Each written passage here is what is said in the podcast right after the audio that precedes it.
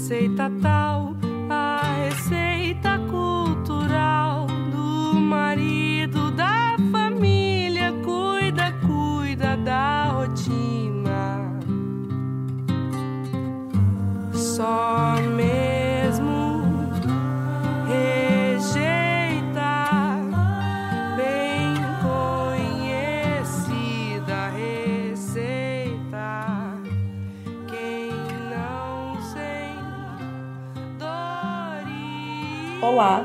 nome é Amanda e está começando o Pod Encaixes, o podcast da revista estudantil do curso de Ciências Sociais da UFV.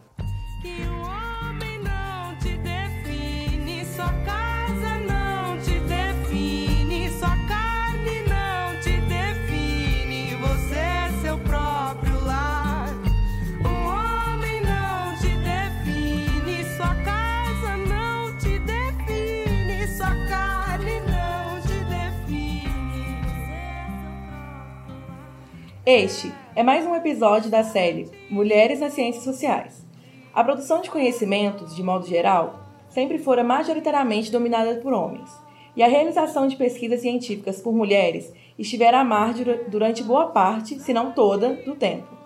Dessa forma, dialogar com mulheres cientistas e perceber os desafios, mas também as conquistas dessas, se faz de exímia importância para a compreensão e formação de mulheres dentro dos campos científicos e do saber. Serão três episódios, em cada um conversaremos com uma professora do departamento, que atuam nas três grandes áreas, a fim de estabelecer um diálogo de forma a abordar as vivências e ou perspectivas dessas enquanto mulheres no âmbito científico acadêmico, em particular na área das ciências sociais. A convidada de hoje é a professora de antropologia Maria de Fátima Lopes. Possui bacharelado e licenciatura em economia doméstica pela UFV, mestrado em extensão rural pela UFV, doutorado em antropologia social pelo PPGAS, no Museu Nacional da UFRJ, e pós-doutorado em antropologia social na linha de pesquisa Teoria Feminista pela UFRJ. Fundadora coordenadora do Núcleo Interdisciplinar de Estudos de Gênero UNIEG UFV até 2010. Cofundadora do NACAB, que realiza trabalhos com comunidades atingidas por construção de pequenas usinas hidrelétricas da bacia do Alto Rio Doce de Minas Gerais coordenadora geral do curso de extensão de gestão de políticas públicas em gênero e raça. Em parceria com o Programa da Família do SUS em dois distritos de Viçosa, trabalhou a pauta de saúde e direitos sexuais e reprodutivos de mulheres. E preza por projetos elaborados com a preocupação interdisciplinar e da inerência pesquisa, ensino e extensão, principalmente ancoradas analiticamente nas teorias de gênero. Fatinha, seja muito bem-vinda e obrigada pela presença. Eu que agradeço, Amanda. É um privilégio. Eu comecei falando do seu Lattes, mas eu queria que você se apresentasse para além dele.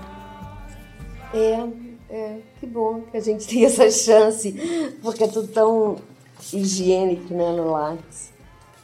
Participar de cada uma desses, desses espaços, desses coletivos, você sabe, é um processo de construção, né? De... E é isso, eu, eu sempre estive nesses lugares é, com este olhar de gênero, né? Talvez se você me entrevistasse naquele momento, eu podia ter um discurso muito bem elaborado sobre o que é o foco em mulher, mulheres, né? E, e depois gênero. Mas é isso. Este foi o, é, é a, a- talvez a categoria analítica que eu privilegiei, né? É, num primeiro momento, olha só como é, você tentando, primeiro espaço era primeiro momento é dizer, tanto nesses coletivos, quanto nas pesquisas, quanto na sala de aula, é dizer: não existe mulher, existem mulheres. Você vê que a gente. Mas também isso tem a ver com o lugar que eu venho, né? De onde eu venho. Era um, eu, eu- eu estava num curso, era um curso em um departamento ao mesmo tempo, é, que tinha restrições históricas muito fortes em relação ao modelo idealizado de família, aos papéis sociais, né? Era um curso muito bacana do ponto de vista do conhecimento técnico aplicado para o universo doméstico, muito bacana, mas não havia reflexão sobre como é que se constrói dentro, por exemplo, ah, que foi meu objeto de. Eu não estou te respondendo, né? Que não foi meu objeto, mas eu chego lá, calma. É, não foi meu objeto primeiro é, quando eu quando eu começo a estudar, na, quando eu começo a trabalhar lá na economia doméstica, um, mas eu acabei chegando na, na, na a, a, elaborar, para mim, o grande projeto intelectual da minha vida, é, que foi estudar como que uma cultura escolarizada, né, como a que nós temos, quer dizer, numa cultura escolarizada, o espaço de maior privilégio, maior poder dentro da hierarquia do, nos nossos sistemas classificatórios é a universidade. E imagina que a universidade recria né, lugares para mulheres e lugares para homens é, ancorado em campos disciplinares, que foi o caso da Universidade Rural do Estado de Minas Gerais, né? Porque a Escola Superior de Agricultura ela ganha estatuto de universidade rural, ou seja, de universidade, a partir da criação da economia doméstica. Para o quê? Para cumprir um modelo que não era nosso, que era dos Land Grant Colleges norte-americanos, né? E ela, em 1948, isso é muito importante criação, mas a gente pode falar mais sobre isso depois. Mas, então, se este, se neste, precisava dizer tudo isso para falar, se neste curso a minha tarefa, né, o meu grande, sei lá, se a gente pode falar de empreendimento teórico, era falar, não existem mulher, existem mulheres, mulher camponesa, mulher assalariada, mulher operária. E era assim que a gente falava, a gente falava em reprodução da força de trabalho, ou seja, classe naquele espaço, naquele contexto, era uma categoria que não existia, né? Para você ter uma ideia, existia o equilíbrio do mercado. Você explicava as trocas numa família, o que a gente chamava de economia familiar, estava ancorada teoricamente na, na, na, teoria do comportamento consumidor, né? Só para te dar é, um pequeno exemplo. Então, tá. Então, se esse eu tive que construir esse olhar neste espaço é, lá da economia doméstica, foi muito fácil depois trazer esse olhar quando a gente constrói o núcleo de assessoria às comunidades atingidas por barragem, que é um, é um, é um espaço, foi um espaço, uma, coisa, uma das coisas mais maravilhosas que aconteceram na minha vida, né? na minha vida propriamente acadêmica. Eu posso contar com detalhes depois o que, que foi criar o NACAB. E, e o NIEG, né? O NIEG, ele, ele ele, bom, enfim, aí sido NACAB. Qual era o meu papel no NACAB? Não existe atingido, existe atingidas e atingidos. Enfim, a gente precisa ver a experiência de cada um, o que é perder a casa, perder, né, perder a plantação, perder o lugar de fazer o quê, enfim. O que é perder aquele estilo de vida e aquele modo de estar no mundo, né? É, a partir do olhar de homens e mulheres. E aí você fala, ah, mas era muito essencialista. Era era, porque era disso que se tratava. Você tinha que mostrar que havia diferença na forma como homens e mulheres vinham o mundo, porque eles eram construídos de forma diferente. Te respondi. Respondeu. Você falou um pouco para mim já como foi seu primeiro contato, inclusive com a ciência na graduação, né? Assim, você falou um pouco sobre economia doméstica. Eu queria saber quando foi que você percebeu assim na sua vida que você ia seguir a carreira acadêmica? Nossa, que pergunta difícil. Ana, veja bem, eu me for... Posso contar, mas é claro. muito feio. Eu vou contar, mas eu vou contar. Uh, veja bem, quando eu me formei aqui em graduação em economia doméstica, é... Bom, tinha empresas que vinham aqui para você ver que mundo era aquele, né, gente? Que, é, tinham empresas que vinham aqui nos entrevistar para para eu, eu tinha três empregos, né? Mas assim, como uma boa nativa, muito arraigada à, à terra, ao território e certas relações, eu acabei fazendo opção por ir para Belo Horizonte. Eu fui trabalhar no, no setor de nutrição da CEMIG. Que diferente. Não, diferente, se eu te contar, você não vai acreditar. Eu supervisionava 17 cantinas é, de várias unidades da CEMIG. Então, é, era um trabalho muito. Imagina, quando você, jovenzinha, bem jovenzinha, é, é, minha chefia.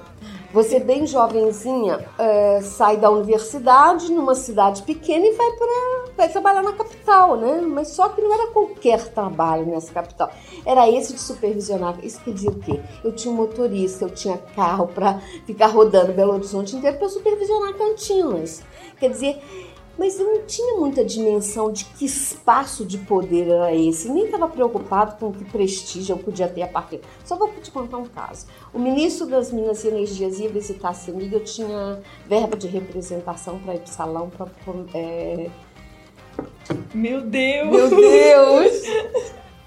é, eu não vou ficar contando muito isso, uhum. senão vai ficar, a gente vai. É, é, isso pode ser muito. Mas enfim, né?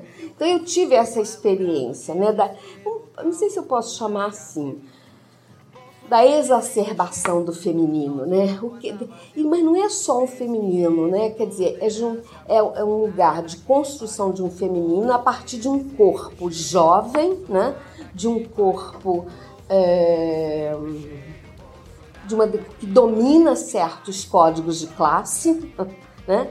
Então, quer dizer, aí eu acho que não tem como você, se você quer é, falar da sua, pensar na sua própria experiência, essas coisas vêm à tona, né? Então, mas aí o que, que aconteceu? Depois de um ano nesse trabalho, eu estava muito frustrada do ponto de vista, porque era só isso. Se fosse, sabe, se eu tivesse afim de um emprego estável, e, e, de curtir esse lugar da capital, né? O que a capital podia me oferecer. Eu acho que eu podia estar muito bem lá, mas eu quis, falei, não, não quero isso não, quero continuar estudando. Eu tentei, cheguei a pensar em fazer nutrição na UFMG, mas essa é, foi, foi um projeto que não foi para frente, por uma série de razões. E a minha turma, a, a, quando eu fiz graduação, uma, a turma de vamos chamar assim, de militância, com muitas aspas, tá, gente? Não esqueça que eu fiz graduação na época da ditadura, né? Na época que, olha, é, 74, né? Até. Então, a gente, eu me sentia a revolucionária a partir do teatro universitário, que era o meu espaço de, de, de de interlocução política e também teórica. Meus amigos eram os engenheiros florestais, eram os agrônomos. Né? É, bom, então, quando eu. Então, esses amigos, eles tinham ficado aqui para fazer mestrado, né? Foram meus amigos da graduação. E eles, ah, nós vamos todos tentar é, é, mestrado aqui, venha. Sentei, fiz um projeto, era muito simples, era só preencher um formulário e apresentar uma proposta. Eu apresentei no Departamento de Economia Rural, o que era meio que óbvio na época, que não tinha outro lugar para eu, e fui para o Departamento de Economia Rural é, para a extensão. Né? Então, é, foi assim, né? Ver lendo aos olhos de hoje, eu posso te fazer várias reflexões sobre, né? Mas tentando ser muito honesta, assim, muito honesta no sentido de é, tentando me ver naquele momento, quer dizer, dentro daquela ideia da ilusão retrospectiva, não deixar me, me enganar por essa, é, é, essa ilusão retrospectiva de como que esse passado é móvel. Mas se você me permitir, depois eu quero até falar mais sobre isso, porque é muito bacana, né? Mas então não foi assim é, uma coisa refletida e um projeto, né? Eu falei, olha, é este. Não, foi assim, eu estou sendo honesta comigo mesma quando eu, quando eu digo muito influenciada pelos meus amigos que tinham ficado aqui, né? E que tinham e fiquei. Bom, aí eu, eu conto essa história da extensão rural também é muito bacana. Mas eu conto depois. depois da extensão rural, você foi para antropologia, né? E você, depois do seu pós-doutorado, você fez teoria feminista. Qual foi a sua motivação para realizar essa pesquisa, assim? Ah, não. Então vamos voltar. Veja bem. Veja bem. Então tá. Eu vou, vou fazer a, a vou para BH, trabalhar lá na CEMIG e volto para fazer extensão rural. Olha a sorte que eu tive na vida. Realmente a vida foi uma dádiva para mim, né? A partir desde Viçosa até Quando eu fui fazer extensão rural, né, e isso é importante para a reflexão que você está querendo fazer entre é, mulheres, né? Com certeza essas mulheres elas têm idade, né? Você está trabalhando com a categoria geração, então é importante é, esse relato que eu vou dar. Nós éramos duas mulheres no universo de 17 homens. Homens de terno, gravata e pastinha que eu, maldosamente, né? Ninguém é de ferro, chamava de é, os executivos da Emater. Eram. Você acha que esses homens queriam discutir comigo desenvolvimento agrário, desenvolvimento agrícola? Você acha que eles tinham alguma? Não. Eles eram todos muito bacana, né? Enfim, me convidavam para tomar café, a gente tomava cerveja juntos, a gente. Mas eles não. Gente, é outro universo, vocês não têm ideia do que era, né? Mas eu tive também outra, tive duas grandes sortes, muito, muito fortes. A primeira é que eu tive uma colega, Eliana Maia, que veio da UFMG, um parênteses. Na UFMG, nessa época, ela era assim. Se o pessoal queria estudar camponês, queria estudar o universo rural, falava assim, ah, o caminho, o caminho da roça é Viçosa. Aqui você não vai ter isso, pode ir embora para Viçosa. E eu tive a sorte de ter, é, de como colega, a Eliana Maia, que era de outro universo, né? Ela vem de uma família com grande capital cultural, né? você ter uma ideia, quando Eliane nasceu, ela ganhou o capital de presente, né? Como quando ela, sei lá, ela tira, na época existia primário, quando ela faz o primário, é, o avô dá a história de civilização de presente. E aí Eliane é a minha. Por que, que eu estou trazendo Eliane? Eliane naquele universo da extensão rural, e é bom que se diga que extensão rural era o quê? Evolucionismo e etnocentrismo caminhando juntos. Eu reconheço a diferença, mas eu preciso eliminar a diferença. Então eu preciso entender por que, que você é resistente às mudanças, para eliminar essa sua resistência e transformar você num agricultor, é, é, num pequeno agricultor, né? Você imagina. Então, e o que, que era a economia doméstica? Era, nesse, nesse projeto de modernização agrícola, a economia doméstica devia dar conta, dentro dessa divisão social do trabalho, a partir do qual ela foi criada, ela devia dar conta desse universo da casa, né? E aí, aí, olha, aqui é uma outra entrevista. Então, em função deste contexto do que era extensão rural, a gente tinha umas disciplinas que chamava PERT Time, PERT Tempo, é, a gente fazia racionalização e simplificação da administração rural. E isso era apropriado para o universo da casa, né? Ok? Só vou te dar. E, e, a gente podia falar muito sobre isso depois, se você quisesse. Mas você imagina você, você obrigar uma socióloga, ou você fazer com que essa socióloga entenda como que ela podia se apropriar daquele saber, né? Essa socióloga que vem do Rio de Janeiro, muito bem, que vem da, desculpe, da UFMG naquele momento, e tem que sentar naquela turma e ver 17 agrônomos dominando todos aqueles saberes e toda aquela racionalidade administrativa do universo rural. E o que, que ela fazia com aquela sociologia dela, né? Então, ao mesmo tempo que Eliane construía em mim a imaginação sociológica, e foi Eliane que construiu a imaginação sociológica, é, eu também meio que dava uma certa força para Eliane sentar e a gente estudar aquilo que a gente estudava, porque afinal de contas no mestrado tinha bolsa e a gente não podia tirar coeficiente de rendimento menos do que não sei quanto, não me lembro mais. Bom, enfim. Mas essa foi a grande, a grande é, dádiva que, que, a vida me deu nesse momento de fazer extensão rural junto com Eliana Maia. Quando e o, o, a criação da sociologia rural, que durou aqui, sei lá, um ano, dois anos, três anos Acho que só formou uma turma. Esse pessoal da sociologia, olha que eram os mesmos objetos, mas eles disputavam. Então, também é uma, é uma, é uma forma é, objetiva de a gente demonstrar essa coisa que a gente fala dos, das disputas pelos objetos, da disputa de narrativa e menos pelo monopólio da verdadeira ciência, porque eram pequenos produtores rurais, que na época eles chamavam baixa renda.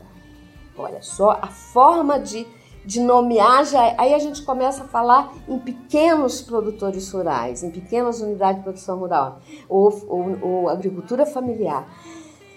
Os sociólogos falavam em camponeses. Camponeses era um termo assim revolucionário. Então eu tive a sorte de viver com na economia rural, onde o saber mais legitimado era você dominar a função Cobb Douglas. Depois, se você me der tempo, eu vou te falar por que, que eu tive que aprender a função Douglas. Você vai rir. É, então, na economia rural, você tinha, tinha o terror, que era o pessoal da economia, da, da econometria, que era Túlio Barbosa. Né? Túlio Barbosa já ocupava o terceiro, segundo escalão lá do, em Brasília, mas ele vinha dar as aulas aqui até onde eu me lembro. Então, era é, microeconomia com, é, com Túlio Barbosa, é, na extensão, é, o, o, americano David Francis, né, que era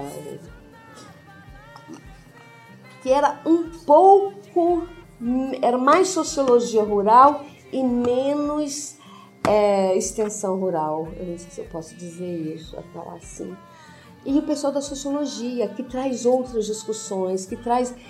Neste momento, eles estão criando no Brasil o que a gente chama de programa PIPSA, Programa de Intercâmbio de Pesquisa Social na Agricultura. O PIPSA era era composto, a estrutura dele era a partir de cinco grandes grupos. Um desses grupos era a diferenciação da pequena produção. E eu e a Helena Mai nos, nos filiamos a esse grupo. Então foi um momento, ao mesmo tempo que você podia falar assim, poxa, como a partir de um curso né, tão tão técnico aplicado também, né? E, e talvez pouco reflexivo do ponto de vista das ciências sociais, você conseguiu isso conseguimos a partir dessa construção dessa rede. Por isso eu preciso ser muito, reconhecer muito o lugar que Eliana Maia teve na minha vida e, é, enfim, esse, eu acho que esse contraste, sabe, é você viver no entre, né? Sempre. É você viver nas margens, é você viver nas fronteiras. E como você sabe, as fronteiras são as áreas perigosas, né? E ali é que você pode. Quer dizer, então eu tanto tinha que conviver com o pessoal da extensão rural, com essa. É, com, esse, com, essa, com essa visão né, do que era a, a pequena unidade de produção agrícola, quanto com quem estava refletindo sobre isso, o pessoal da sociologia. É, é, é, resumindo, era o mesmo objeto, o homem do campo, vamos chamar assim, homens e mulheres do campo, né? sendo disputado pela sociologia, pela extensão e pela economia, com instrumentos analíticos muito diferentes. Quer dizer, quem passou por isso não sai imune disso. Espera aí, afinal de contas, que, que, que, verdades são essas? Então tá, então se não existem verdades, eu posso, a partir de cada uma dessas fronteiras, ir refletindo e construindo esse meu lugar no mundo acadêmico. O que não foi fácil, não foi. realmente as disputas, quando elas são na carne, né? quando ela, você vive é, é, no corpo, é, não, não, é. Bom. Ai, não sei se eu estou te respondendo, porque tá você está me fazendo lembrar de coisas. Tá sendo divertido. É, ah, Eu queria saber, assim, então foi todo esse gatilho, esse gatilho não, toda essa trajetória que te levou à teoria feminista, sim? Pois é. Veja bem, quando eu começo a.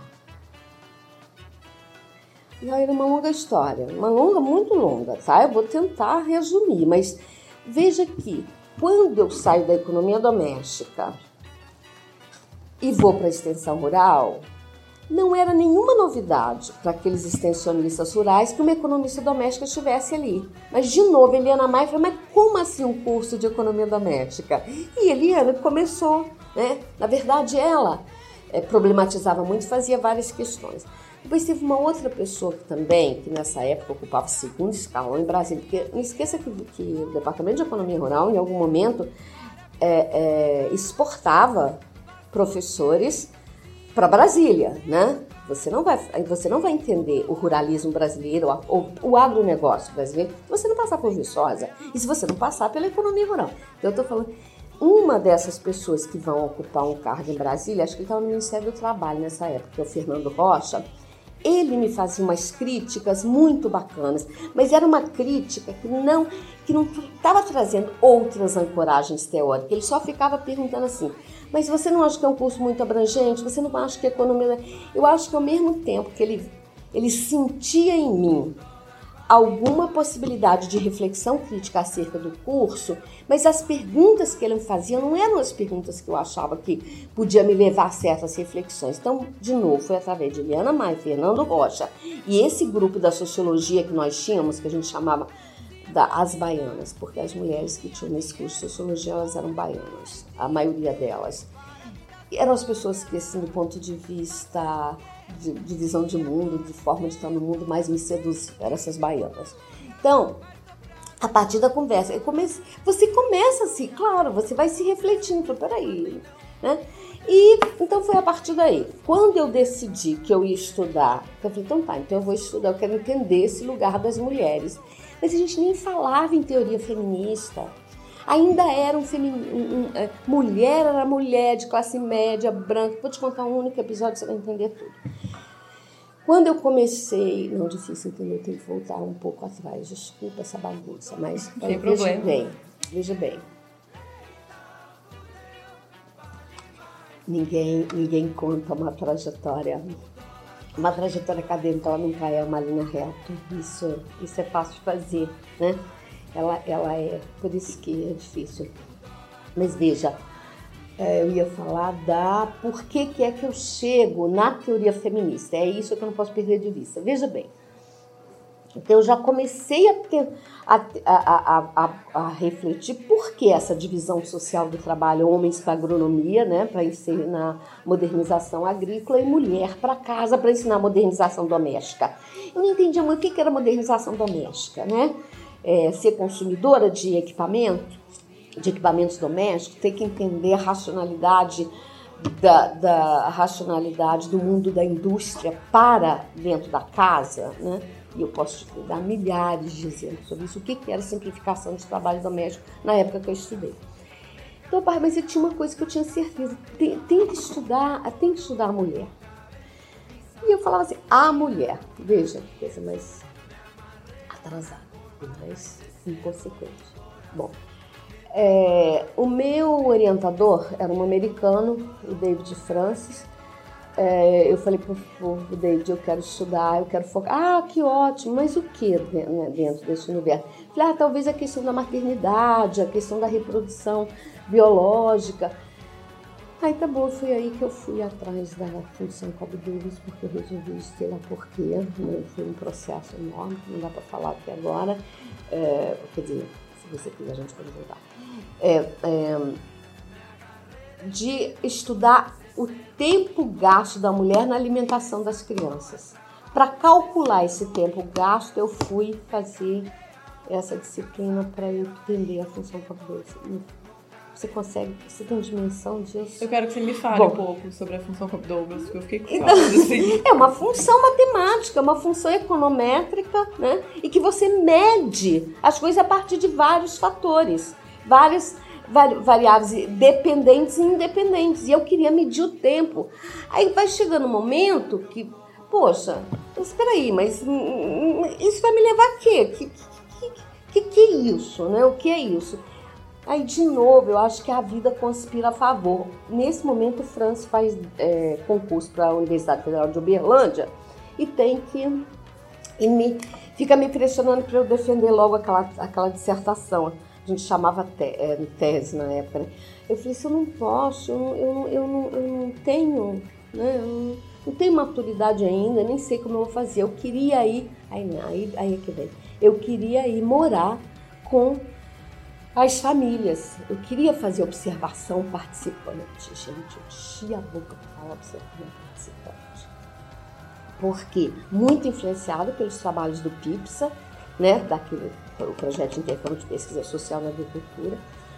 E na época, Viçosa tinha um banco de dados fantásticos para aquela época, porque dentro desses programas de desenvolvimento integrado, não sei se vocês é, têm um pouco a dimensão histórica disso, Viçosa sempre ganhava para avaliar esses programas. Então ela é, ganhava nesse universo de. É, porque eram financiados pelo BID, pelo Banco Mundial, pela. Não me lembro se FAO, se OIT, não me lembro mais, mas Banco Mundial e, e, e, e, e BID com certeza. Ah, e nesse, cada universidade ou cada, cada instituição tinha uma tarefa a cumprir nessa divisão de trabalho. E Viçosa sempre ganhava avaliação, sabe, para fazer a avaliação. Então, Viçosa tinha um banco de dados muito grande a partir do Prodemata, que foi o primeiro programa criado, que é um programa de desenvolvimento é, agrário de Minas Gerais, né? não tenho certeza se a sigla é exatamente, a, se o o nome do programa é exatamente esse, mas chama Prodemata. Esse Prodemata já construiu uma quantidade de dados enorme. Depois eles criaram o MG2, que era, se Prodemata era para a zona da mata, o MG2 ia para Minas inteiro. Então, Viçosa tinha dados. Então eu virava para o Frank e falava assim, é, não, eu preciso fazer observação participante com as mulheres. Aí Frank falou assim, mas como? Isso que eu preciso, porque eu não entendo nada do universo rural. Eu falei, eu pensei que você fosse de Viçosa. Sou de Viçosa, mas eu nunca tive um pé na roça. Nunca, nunca, nunca, nunca enxadei, nunca, enfim, nunca plantei, né? É, foi muito engraçado isso, mas isso foi muito importante porque acabou que Franklin teve que assumir Uberlândia eu acho que ele desistiu de mim, sabe? Eu acho mais ele desistiu de mim do que eu desisti dele. Enfim, com a saída do Franklin, a Leda tem que assumir minha coordenação. E, e, e, a Leda também, que não queria saber nada desse negócio de mulher, para que tinha que estudar isso, tanta coisa para estudar, para que vai estudar isso. Era um objeto menor. Mas a gente, nessa época, tinha um cara que trabalhava no MG2, que é o João Marcos, que era um técnico do MG2, que tinha feito sociologia rural aqui. João Marcos falou assim: não, eu te ajudo a, a, a, a pelo menos incursionar nesses dados do MG2. E que a gente começou a, a, a trabalhar junto com o pessoal da. Ele, capitaneado por ele, um grupo da, da, da sociologia, a gente descobriu. É, esse, esse banco de dados fantástico que permitia vários tipos de análise, mas de novo eu fiquei na fronteira. Eu precisava desses dados para fazer o diagnóstico, ou pelo menos um mapeamento, ou pelo menos uma fotografia ainda nebulosa sobre a zona da mata, mas ao mesmo ou, ou Minas Gerais, mas ao mesmo tempo não queria trabalhar na perspectiva marxista. E todos, não é que eu não queria trabalhar na perspectiva, eu já imaginava, classe já não estava só pluralizar as mulheres, já não. Eu já percebia que isso no. no, no mas a boa sociologia, vamos falar bem claro, a boa sociologia que se fazia no Brasil nessa época era a sociologia marxista. E esses meus amigos, principalmente João Marx, que virou meu, o grande interlocutor acadêmico, na verdade ele virou orientador, né? Meu orientador. Ele chegava a dizer assim, mas você acha que as mulheres estão preocupadas? Eu me lembro uma vez chegando do campo, porque aí nessas alturas eu já tinha decidido que eu ia fazer observação participante. Então o que, que eu ia estudar? Ah, onde eu cheguei né, nesse processo de muitas idas e vindas como que você sai de uma, de uma condição social de camponês para uma condição social de, de proletário rural, de, de, trabalhador rural. Eu já tinha, era esse momento de essa mudança que me interessava. E quando eu vou fazer trabalho de campo com as mulheres, não precisa dizer, isso aí é uma outra, é uma outra, uma outra história, a riqueza que foi trabalhar com as mulheres. E aí duas, duas coisas me aconteceram. Logo, quando você vai fazer aquela, sabe aquela primeira incursão, trabalho de campo, para mapear, falar das pessoas, quem é você e o que, que você está interessado em fazer ali, uma mulher chegou para mim e falou: se você for, eu falei assim, olha, você é sempre bem-vinda aqui, se você Agora, se você for daquelas mulheres lá de Viçosa, que vem aqui para saber como é que a gente dá banho na criança, como é que a gente, que comida que a gente faz, como é que a gente lava a roupa, você pode ir embora daqui agora. Ao mesmo tempo que foi um impacto muito grande, ela estava falando de mim, né? Ela estava falando de uma crítica de uma economista doméstica. Então isso me deu, sabe, uma uma na sequência, nesta mesma casa, uma pessoa vira e fala assim, levanta a blusa e fala assim: olha, é disso que se trata. Claro não falou nesses termos, mas, enfim, ela. Eu falei, gente, o que é isso? Tá tudo aqui, né? eu posso, ao mesmo tempo, entender por que, que eu chego nesse objeto, né? por que, que estudar mulher, mulheres e mulher camponesa é importante, e a diferença entre mulher camponesa e mulheres assalariadas rurais, e por que, que essas mulheres estão preocupadas, sim, com o corpo, com a sexualidade, a partir dessas duas cenas que eu trago do campo. Quando eu chego aqui e conto para João Marcos que a coisa não era só classe e não era só mulher, não eram só mulheres, que essas mulheres tinham corpo, que essas mulheres elas estavam preocupadas com a sexualidade. Nossa, foi outra briga. João Marcos chegou ao ponto de dizer só mesmo a filha de Zé Cuica, Zé Cuica é o apelido do meu pai, uma burguesinha, né? É capaz de achar que as mulheres do, as mulheres do campo estão preocupadas com com a sexualidade e com, e com a reprodução biológica das crianças.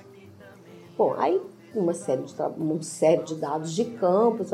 E eu, sim, de novo, né, na hora que eu acho uma pessoa aqui para me ancorar do ponto de vista teórico e metodológico, vai me orientar, de novo eu tenho que trabalhar na fronteira. João Marcos, que eu admirava enquanto intelectual, enquanto conhecedor de teorias que eu não, que eu não conhecia, eu tinha que viver entre, né? eu tinha que, que, que ficar de novo nessa fronteira. Mas aí, olha que coisa bacana que acontece. Nesse meio tempo, então eu tinha certeza, tinha uma, autora que eu gostava muito, uma Juliette Mitchell, que é uma feminista e marxista, mas que também. Sabe a sensação que você tem quando eu li a primeira vez a Juliette Mitchell? Eu falei assim, poxa, essa mulher viveu o mesmo processo que eu. Então, quer dizer, você começa, você não está sozinha no mundo. Tem pessoas usando, fazendo isso, começam a pluralizar mulher, depois vê por, a partir da, da, da, da, da categoria classe social, né? Depois vai vendo que não, que classe social também não dá conta, que precisa pensar sim no universo da produção, no universo da reprodução, reprodução biológica social, porque isso ficava a cargo das mulheres, isso era trabalho doméstico, né? e socialização de crianças e sexualidade. Ninguém tem. Precisa, para ter filho, tem que ter intercurso sexual ainda, né? Até hoje. Bom, enfim. E foi isso, né? Mas você vê que a vida sempre me leva para essas fronteiras, para essas. Que para mim foi ótimo, né? Foi ótimo, porque eu sempre tive que que, que junta a economia doméstica com sociologia, economia doméstica. E agora, por que antropologia? Quando eu vou para o PIPS, embora a predominância ainda fosse muito sociologia, né? mas era um outro tipo de sociologia. E já tinha um pessoal da antropologia do campesinato que influenciava aí. E tinha foi numa época tão rica que a gente chamava, tinha um projeto Moacir Palmeira, que era a avaliação de um desses PDRIs, até onde eu me lembro, no Nordeste, na, na região açucareira é, lá do Nordeste, nas plantations do Nordeste. O Amanda, você não tem ideia o tanto que esse povo produzia. É dessa época, os clandestinos e os direitos, terra de trabalho, é, morada da vida, Aí você, eu comecei a ler. Não era, não era internet, não, viu, gente? Por favor, não, não, não tinha, não tinha computador, gente. Então você tinha que viajar, né? Claro, então isso foi outro privilégio, porque eu me deslocava, né? Os, as reuniões do PIPSA eram sempre Rio, São Paulo, Porto Alegre. Uh, era ótimo quando era em BH, né? Mas, bom, enfim. É, então foi quando esse pessoal do Museu Nacional começa a produzir suas etnografias e traz todas as suas cenas de campo, você vai ficando cada vez mais apaixonada por esse universo da antropologia do campesinato. E foi a partir daí que eu construí um objeto para ir para o Museu Nacional. Quando eu chego no Museu Nacional, que eu ia estudar, aí eu chamava Família do Capital, porque aí o objeto era isso eu me lembro de Cássio Faria, teve um dia, depois de um, de um eu apresentando minha, minha proposta, Cássio Faria batendo na mesa e falando assim: o que, que tem de novidade nisso, minha filha? Os antropólogos já fazem isso há muito tempo. Os antropólogos de família, estruturas elementares do parentesco. O que que você. Tipo assim, o que, que você veio fazer aqui? É isso a contribuição aqui? Castro Faria. E, ao mesmo tempo que eu ganhava essa bronca, né, de, porque eles não viam nenhuma originalidade naquilo que eu estava propondo, ao mesmo tempo todo mundo falou, mas como conta mais dessa Conta mais sobre esse, essa, essa, como é que é mesmo esse negócio da economia do meio? Aí eu descobri que aí era o meu grande, era o meu grande barato. Eu que tava, ia ser orientada pela, pela Lígia Sigor, né? Um dia o Moacir, Moacir o Afrânio, né? Me chama para o almoço e fala assim, Fátima, eu queria te orientar, mas eu queria te orientar, tá, tá, tá, tá. Eu falei assim, não posso fazer isso aqui, isso é o grande projeto intelectual da minha vida. Eu falei, por que você não começa a fazer ele aqui agora? Eu falei, então tá bom. E foi assim, então, o Afrânio com aquela sensibilidade, aquela, ah, não, não quero me... Eu não sabia, não dominava muitos códigos ali, né, ainda não sei se eu, como eu vou falar isso para a Lígia. Ele falou, não, não, não, pode deixar que eu fale, depois você encontra com ela e vocês se... Enfim, a Fran me escolheu, mas claro que ele me escolheu, porque ele queria entender o ruralismo no Brasil. Ele estava louco para eu estudar os agrônomos, né? Enfim, aí foi, foi isso, né? É, então, quando você vai estudar, quando eu vou estudar, é, fazer etnografia de mim mesma, aí era outro processo, era fácil estudar as mulheres camponesas, né? Era fácil é, é, é, explicar para o meu orientador do mestrado que eu não era uma camponesa, embora tenha sido nascido, embora tenha nascido em Viçosa. Agora difícil era estudar as economias domésticas, Aí é uma outra história. São outras as emoções que e são outras fronteiras que se abrem, né? De novo, é, é, é nas fronteiras que essas coisas vão acontecer. E, enfim, a Frane não era uma pessoa, não era uma antropóloga que tinha essa a categoria mulher como ou mulheres ou mulheres camponesas como mais como a categoria né, da sua trajetória. Mas ao mesmo tempo, ele era, ele era marido de Marie, Marie France, que estudava as feiras, a divisão de trabalho nas feiras do Nordeste, né? Quer dizer, enfim, não sei se você conhece esse trabalho, não precisa conhecer, porque é muito da antropologia do campesinato. Então, foi através da antropologia do campesinato que eu chego na, na antropologia das relações de gênero, na antropologia feminista, né? E chegando na antropologia, aí fica tudo mais fácil, né? Aí que eu fui conhecer Margaret Mead, né?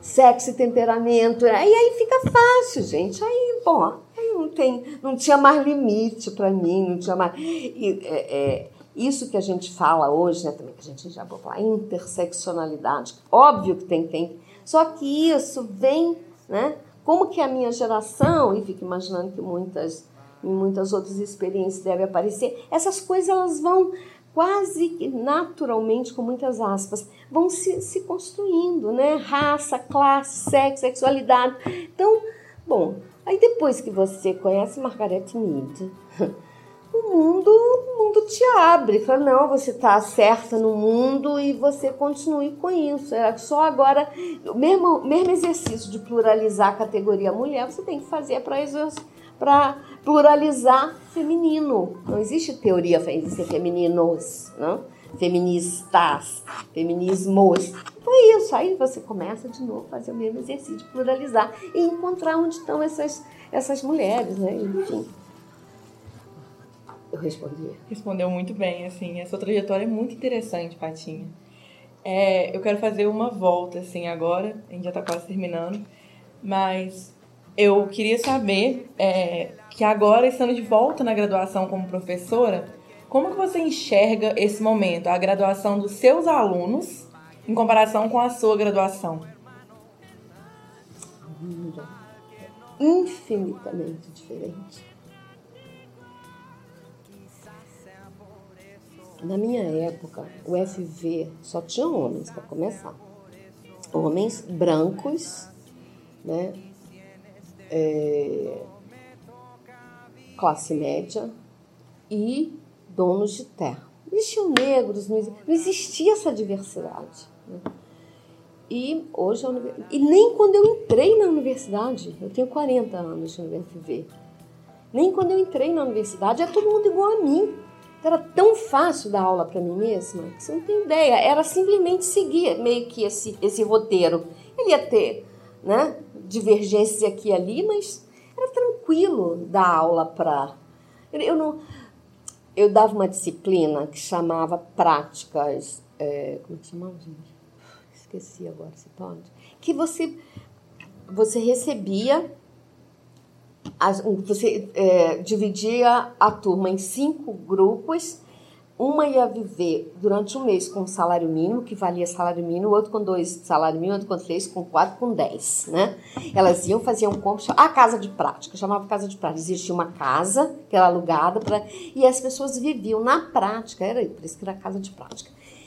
Olha, você acha que eu precisava falar os cardápios que elas escolhiam, era isso, você tinha que planejar a refeição, você tinha que ver todo o serviço da casa, tudo, o que que era, e ali a gente vivia isso que muito inspirada em Taylor, né, no Taylorismo aplicado ao universo da casa, olha que coisa fantástica, né? É, é, e essas pessoas, essas meninas, você acha que eu precisava? Elas faziam um cardápio que eu amava. Elas faziam, quer dizer, to, eu estou querendo tentar demonstrar para você que não havia nenhum conflito em. Existia uma ou outra das minhas alunas, mas aí muito depois, quando eu já. Né, que havia uma certa distância entre aquela, vamos chamar, aquela etiqueta do universo das camadas médias urbanas para a etiqueta de, de, do camponês, né? Não existe, do camponês não, daquelas que elas iam compartilhar com as próprias colegas nessas casas de prática. Por que, que eu citei isso? Porque eu acho que é um belo de um exemplo de te mostrar o que, que é. Não me dava trabalho nenhum fazer aquilo. Eu não precisava ensinar. Porque eles já eram, aqueles códigos já eram incorporados nela. Né? Então, entende que agora hoje você vê o mundo é muito mais rico, Amanda. Né? Eu lutei para que a universidade fosse de fato pública, eu lutei para que as cotas existissem, né? Existir, existissem e na, na, e, e na luta para que elas sejam durante pouco tempo. Né? Eu custei, a gente custa se dar conta, vivendo nesse universo que eu vivi, você custa se dar conta, nós fomos o país no mundo que mais tarde acabou com a escravidão. E essa escravidão está em nós o tempo todo, esse, sabe? Todo esse racismo, toda essa discussão. Todo... Então, quando você vê uma pessoa da minha geração, do meu lugar, né? Desse, você vê a universidade tão. O que você acha? De novo, de novo, a vida me deu essa dádiva. Então, entrar hoje na universidade dá muito mais trabalho, óbvio. Eu fico sem paciência, às vezes, né? Eu tenho que me. Mas eu estou aprendendo demais, porque não é você querer que o cara aprenda seus códigos, é você entender o jeito dele estar tá no mundo. E você quer presente, dádiva maior na vida do que essa? Então, aquilo que a gente fala, é, que a antropologia fala, ah, é na alteridade, é no encontro com o outro que eu construo de saber, é, na, é, é experimentando a alteridade que você tem outro lugar no mundo, é você radicalizar o que você aprendeu com a antropologia e radicalizar o que você aprendeu com o feminismo. Eu acho que aí eu te respondo. Então, para mim, é uma dádiva estar vivendo na universidade nesse momento, né? em que há tanta.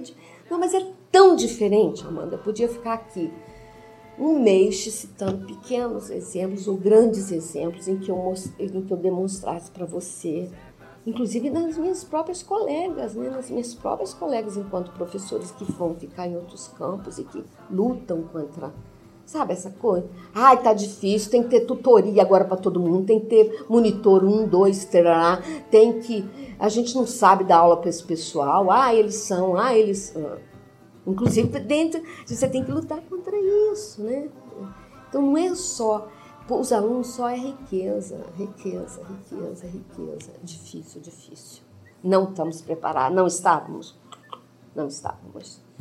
Mas eu acho que eu mereço me aposentar depois desse presente.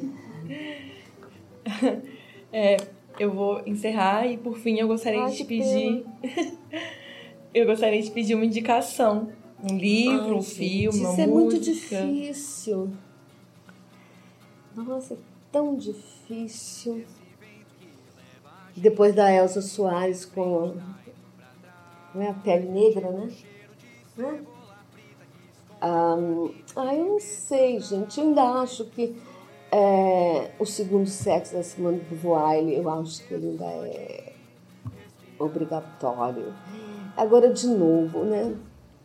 A antropologia e o é isso que eu, que eu chamo muito ousadamente, porque eu sou metida de antropofeminismo, foi que me colocou no mundo. Então, sabe, são as antropólogas, gente, são as antropólogas que, que a Mary Satter, talvez não Mas é muito difícil. Então, Fatinha, encerramos. Mais uma vez, eu queria agradecer muito pela sua presença. A gente ficou muito feliz por você ter aceitado o convite e eu, particularmente, fiquei muito feliz de ouvir um pouco da sua trajetória. Ouvintes, a Encaixe está no Facebook, no Instagram e no site. Sigam e acompanhem o conteúdo. Tchau!